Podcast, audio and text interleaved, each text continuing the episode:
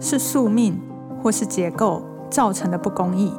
让日常瞬间崩塌。迈步走进人群边缘，探照隧道里的人生。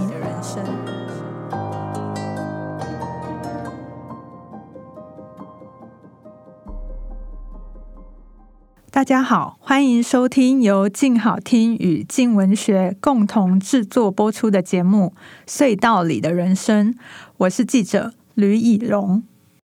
在去年的时候，我刚进来文化组，就做了一个跟监狱有关的专题。那这个专题其实是因为二零一五年那个时候，高雄大寮监狱发生了六个囚犯挟持典狱长，挟持十四个小时的。很重大的社会事件，然后那个时候六个嫌犯其实有对外提出他们的诉求，其中包括可能是呃保外就医非常的困难，或是监狱内部的环境问题，然后或者是内部的作业金太低这些。那因为后来六名嫌犯他们最后就呃自杀身亡，那这件事情就。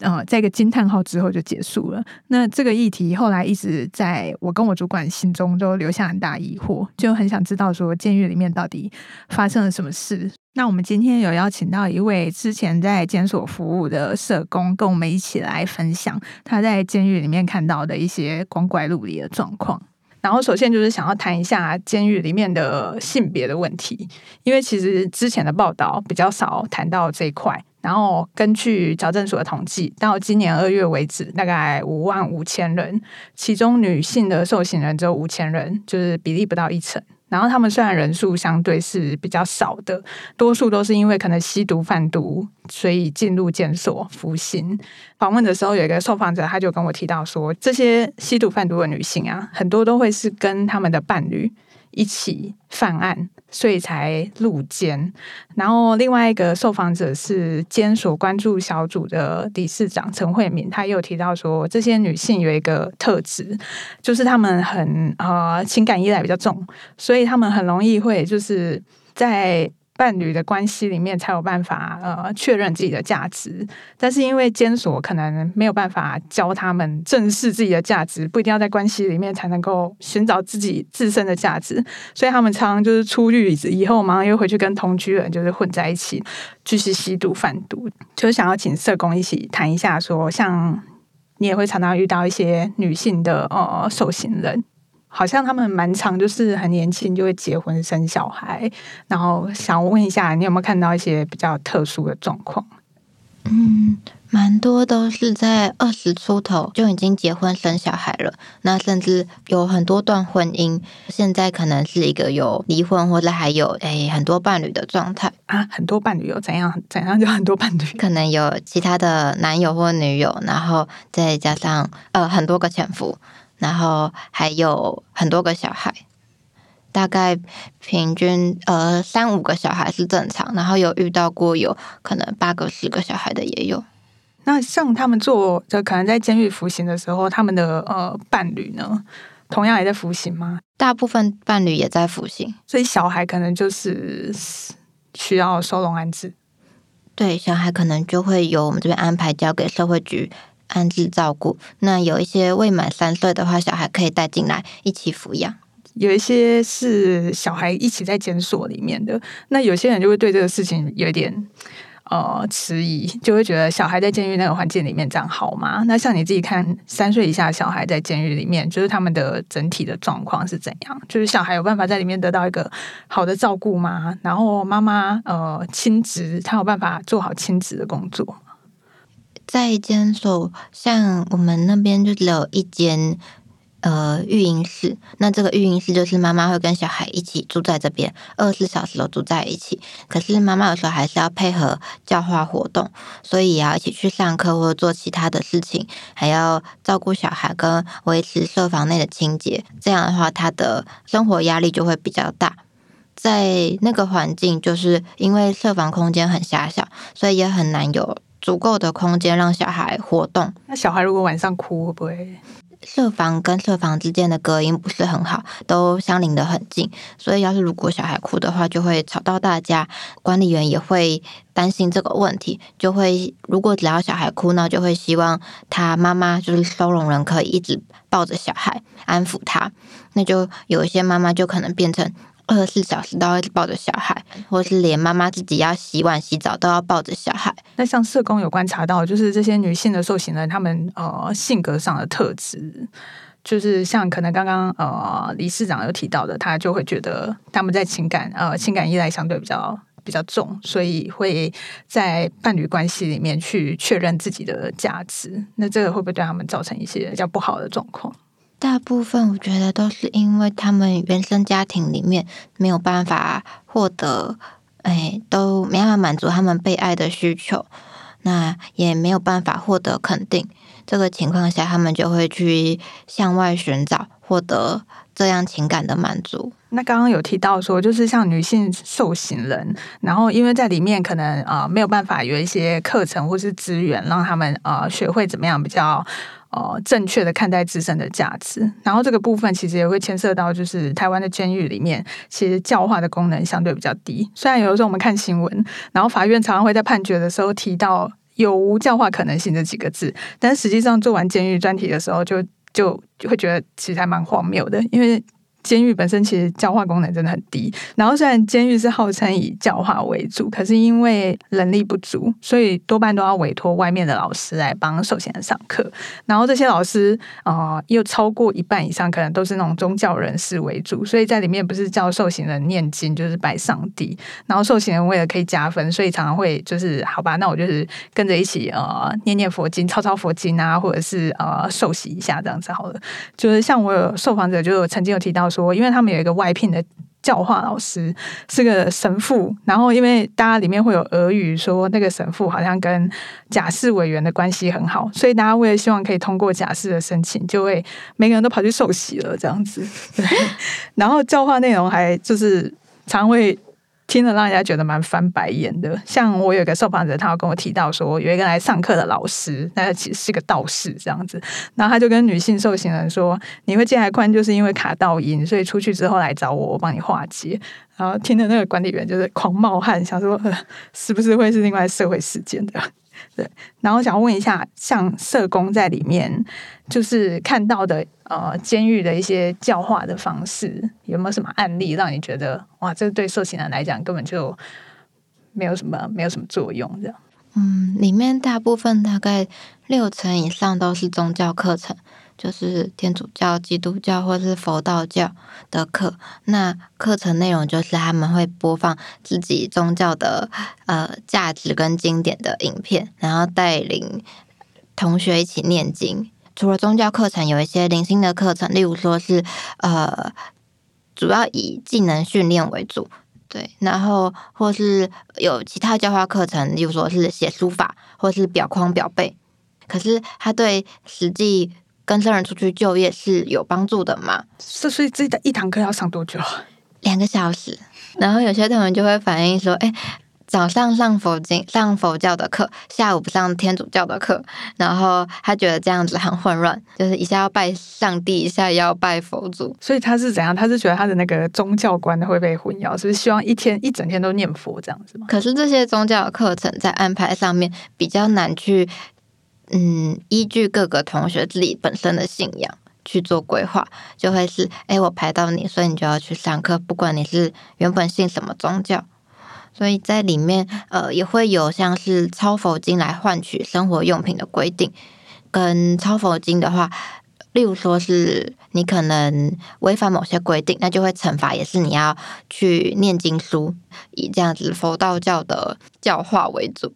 刚提到那个技能训练啊，然后像因为现在这几年他们有呃更新一些课程，可能有什么啊手机维修啊、烘焙啊什么的，然后会去学做面包、学做点心、学做菜，然后去考证照。可是因为我的受访者就有提到说，就是因为你即便考到了证照，但是因为你呃还在监所里面，所以其实你没有什么呃实务经验，所以这个即即便你出狱之后，其实也很难找工作。然后像刚刚提到那个书法班，我有一个受访者，他他的监所，他关的那个监所就有书法班，然后我就问他说：“哎，那你有去上那个书法班吗？”然后他就说。当然没有啊！那出去要去天桥下卖字画吗？这个这个这个学了到底可以怎样？然后他说，这种那种关很久的大哥，就真的会去上书法课，因为反正就是你也要关很久嘛，对，所以你也可以就也没事做，你就去学书法。然后他要出狱的时候呢，那大哥就写了一幅佛经给他，然后他出去之后就拿去裱框，然后那个裱框的老板一看到那个字画，就跟他说。哎，这个我知道，哎，这个我已经表了第三幅了，就是 那个大哥，每个遇到要出狱的，就赶快写一幅给他，然后已经写了三幅出去。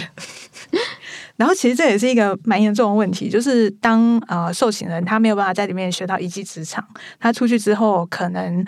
他的谋生能力还是相对有限的。像社工好像就有看到不少的女性受刑人，可能出狱之后只能。从事呃八大行业比较多，对不对？很多的女性收容人，他们在进监所以前，可能没有其他的工作过，顶多在餐厅打工过，做一些临时性的工作。但但是正式的跟长期的工作是这样的经验非常少。那他们大部分以前都是跟在伴侣身边。就是靠伴侣的照顾，然后帮忙伴侣打理家务跟带小孩，因为他可能很多的小孩，所以他主要的生活经验都是在家里面。那入监了以后，很多人都说他们希望出去以后可以开始新的生活，在这样的新生活，可是他却不知道该怎么开始，因为他以前从来没有过这些工作经验。也不知道怎么一个人生活，呃，时候他就只好开始去做用身体来赚钱，就会去从事性工作，去当酒店公关。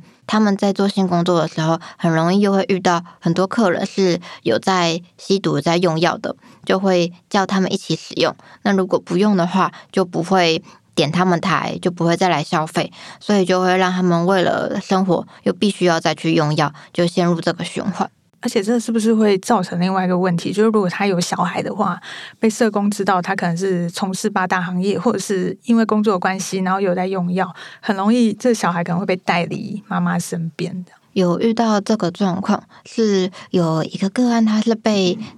她老公家暴，因为这个创伤让她开始用药，那她就入监服刑。那她出监了以后，她希望可以赚钱脱离她老公，就自己带着小孩在外面生活。可是她去做呃性工作者，那这个时候就是法官就想要把小孩判给她老公，因为觉得这个妈妈她没有一个。比较稳定的工作环境，然后而且还有过用药记录，不会去管他是当初为什么用药，是因为被家暴，然后为什么要去酒店工作这些等等的，反而就让这个小孩最后判给了她老公。感觉这个就是里面没有技能训练出来之后，会是一个很大问题。像我受访者。一些他们出来之后有办法能够有一技之长的，真的都是运气的问题。像有一个是他后来出来之后，她也是女性受刑人，然后吸毒贩毒关了六七年，出来之后开一间按摩店。然后我就问他说：“哎，那你为什么会开按摩店？”然后他就说：“因为他在监狱里面服刑的时候，他的工作是在监狱里面的美容院工作，然后就是可以呃。”里面的管理员去剪头发的时候，他就在那边帮他们按摩，然后他就顺便学到了一技之长，所以他出来之后就很顺利的有办法开了一家按摩店。然后有另外一个是因为他是在监狱里面的厨房工作，所以他就是学会那个煮饭炒菜，然后这种技能出来之后，他后来就开始给他卖那个会客菜，就是家属去看受刑人的时候，会去买一个买一些食物给他。这个就叫会客菜，那他最后就出来之后，他就兼做会客菜，然后就是专门服务以前的室友们这样子。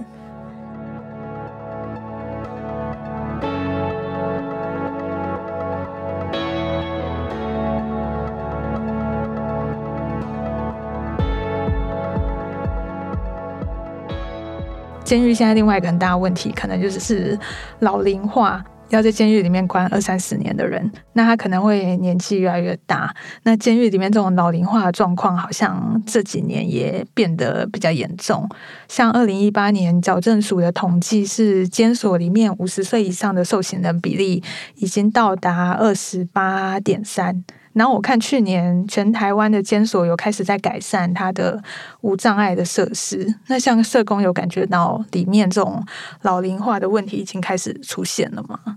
里面也的确有蛮多老人，然后跟身体行动不方便的人，但是在监所的环境。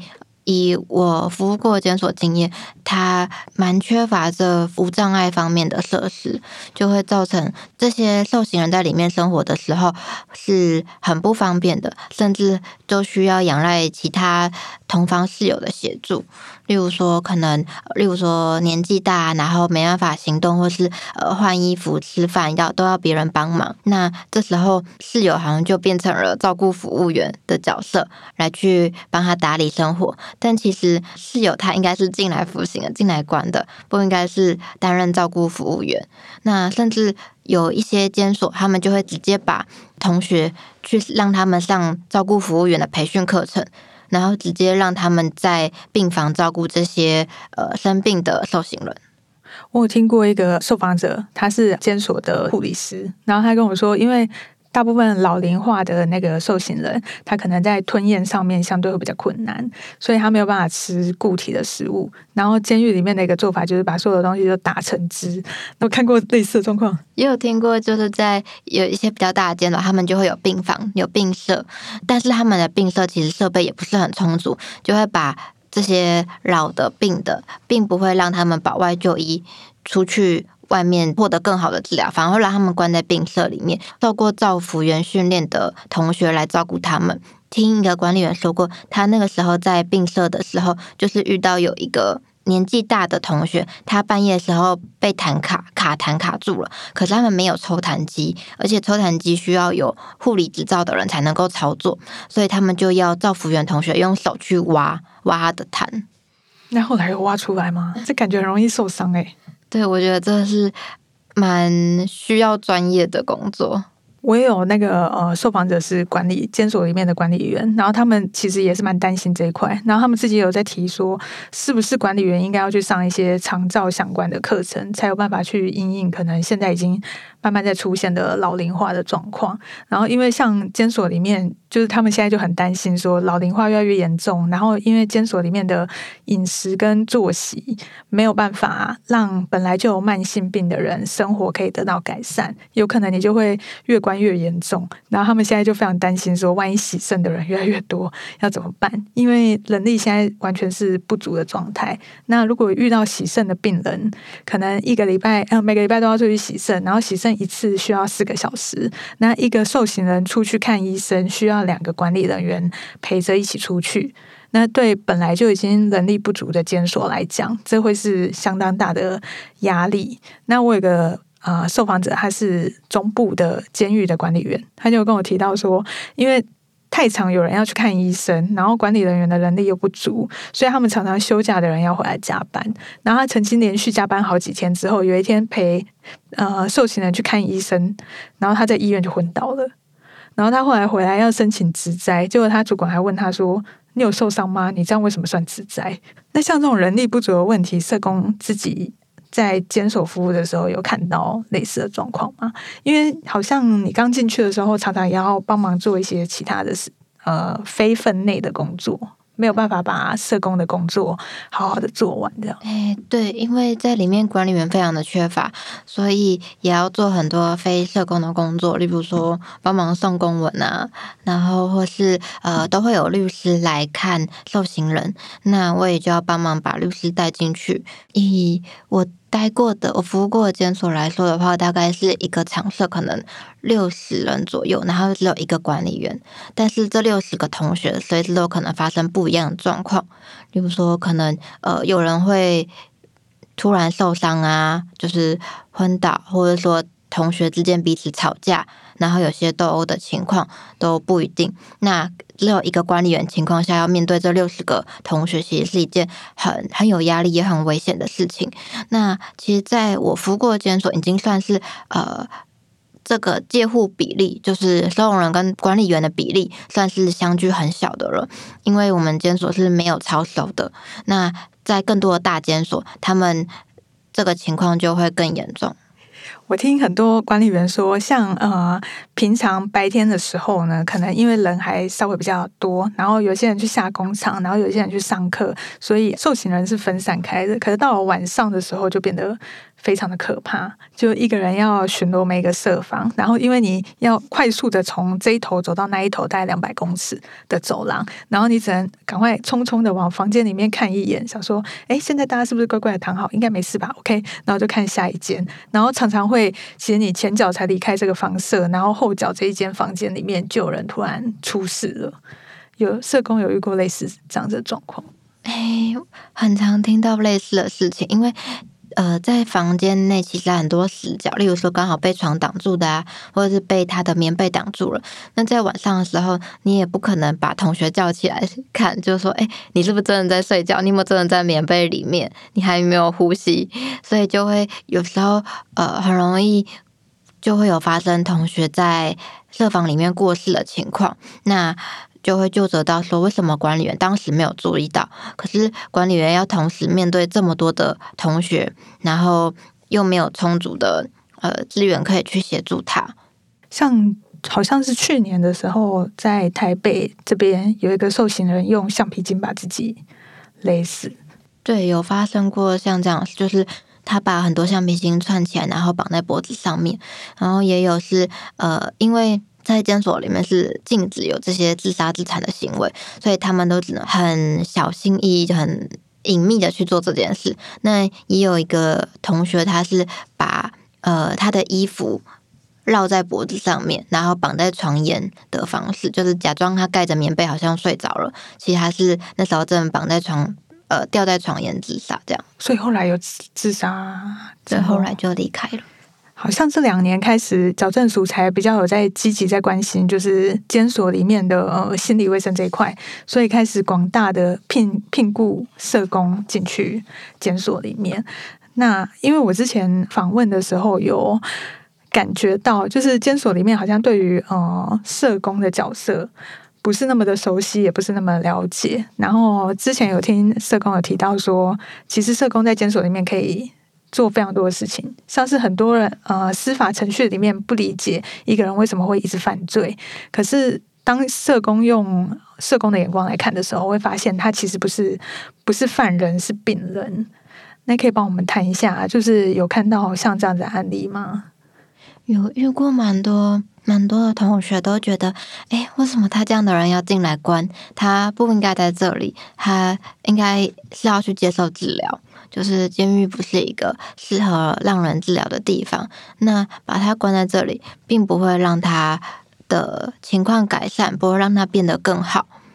像是如果有一个很年轻的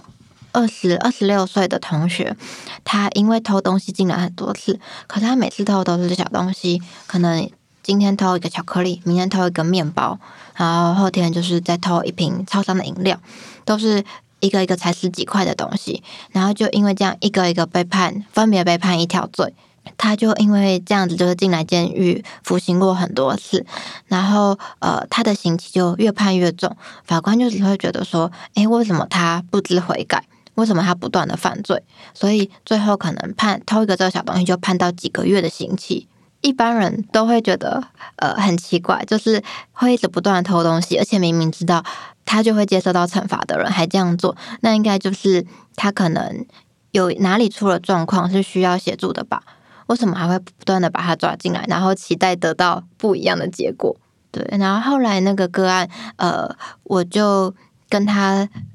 聊了很长的时间，才知道就是他是呃小时候在国外长大，然后在国外的时候有被呃霸凌、被欺负，那回到台湾的时候也一样被家人家暴。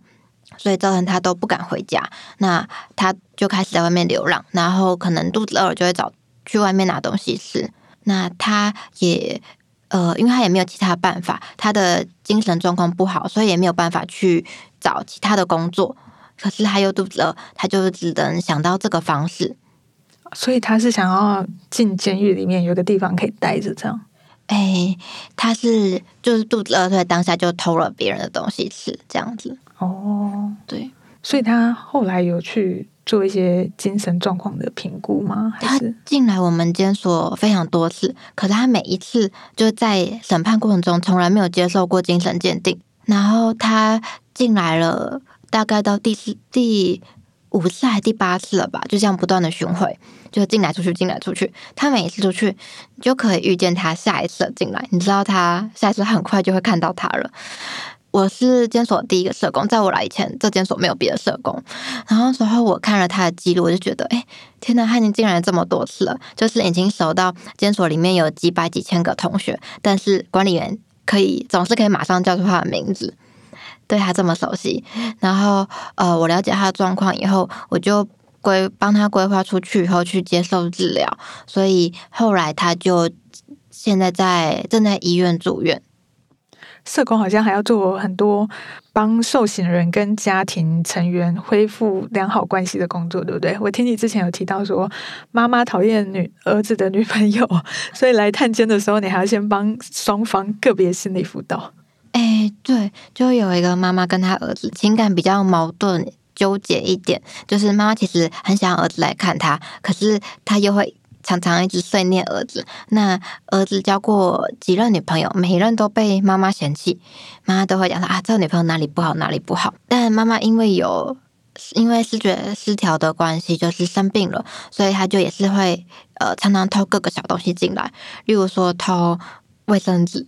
偷。超商的雨伞架，这些就是可能并不值钱或是用不到的东西，但因为他生病了，所以他没有办法控制，进进出出十几年了，就不断的轮回。然后后来的时候，我就找到他儿子，跟他讲说：“妈妈这个生病的状况，其实他是需要去治疗的。”那有跟他介绍几个可以协助他的地方，然后儿子就愿意来看他了。因为儿子以前一直不知道该拿妈妈这样该怎么办，他只知道妈妈很奇怪。可是他不知道妈妈是要怎么协助妈妈。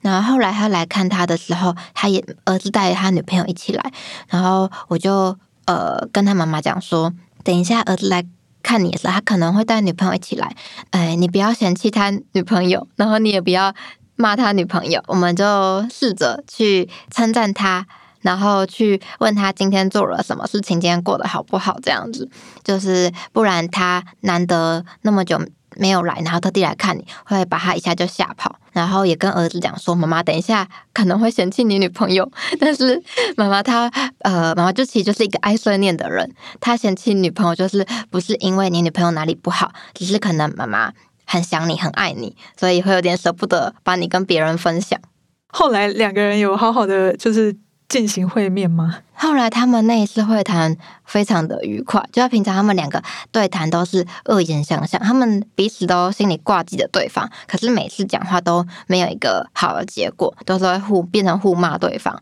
然后那一次他们两个人谈完以后都很开心，就说啊，刚刚就是儿子就说啊，跟妈妈居然说我女朋友很漂亮，然后儿然后妈妈还说，哎，儿子居然说下一次会来再来看我，就是觉得哎，就是他们终于往前。往彼此跨出了一步，是一个好的开始。好像还有一些个案，就是他可能会因为无家可归，或者是不适合回家，然后会帮他出狱前会帮他找一些安安置的资源的。对，有遇过蛮多没有地方住的人，例如说有遇过一个是在外面流浪的人，然后他是因为偷了外套进来，因为那时候寒流来，天气很冷，他睡在。呃，街上，然后就看到隔壁椅子有一个外套，都没有人拿的，没有人的，所以他就想说，可不可以拿来盖？因为身上那时候在寒流来时穿着一件短袖，他就把外套就是拿来盖。但是那外套口袋有别人家的钥匙，可能别人把外套忘在路边了，所以那个外套的主人就找不到外套，他就去警局报案。那也就让这个在街上流浪人后来就进来管，这样子会觉得蛮难过的。就他。并不是真的出于恶意，或是他是一个多罪大恶极的人，只是他那个时候他有一些需求没有办法获得满足、获得协助，所以才不得已做了这样子的事情。后来他出监所了以后，我就帮他找了一个安置的地方跟工作，让他可以重新开始，也不要再回到街上。可是，嗯，他那时候就大遇到过很多这样个案，然后他们通常都会很感谢我。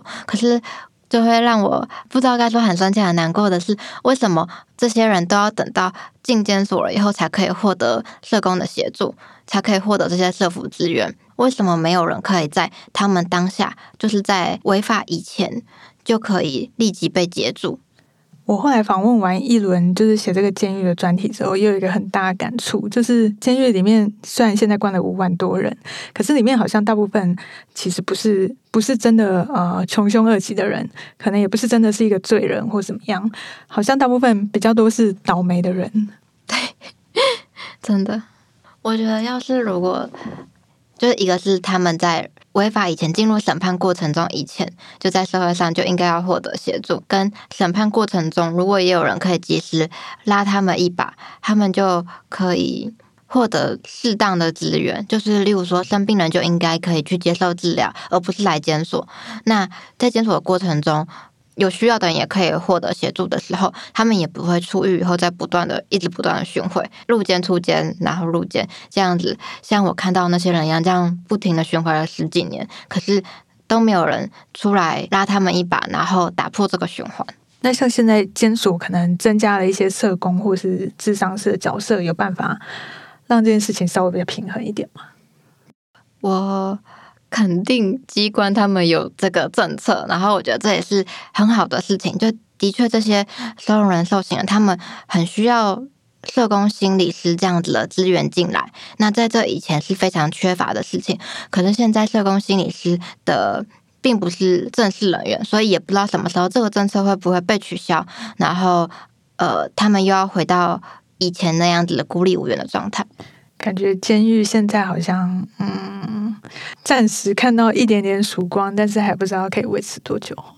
感谢大家的收听，也请持续锁定由静好听与静文学共同制作播出的节目《隧道里的人生》。我们下次见。想听爱听，就在静好听。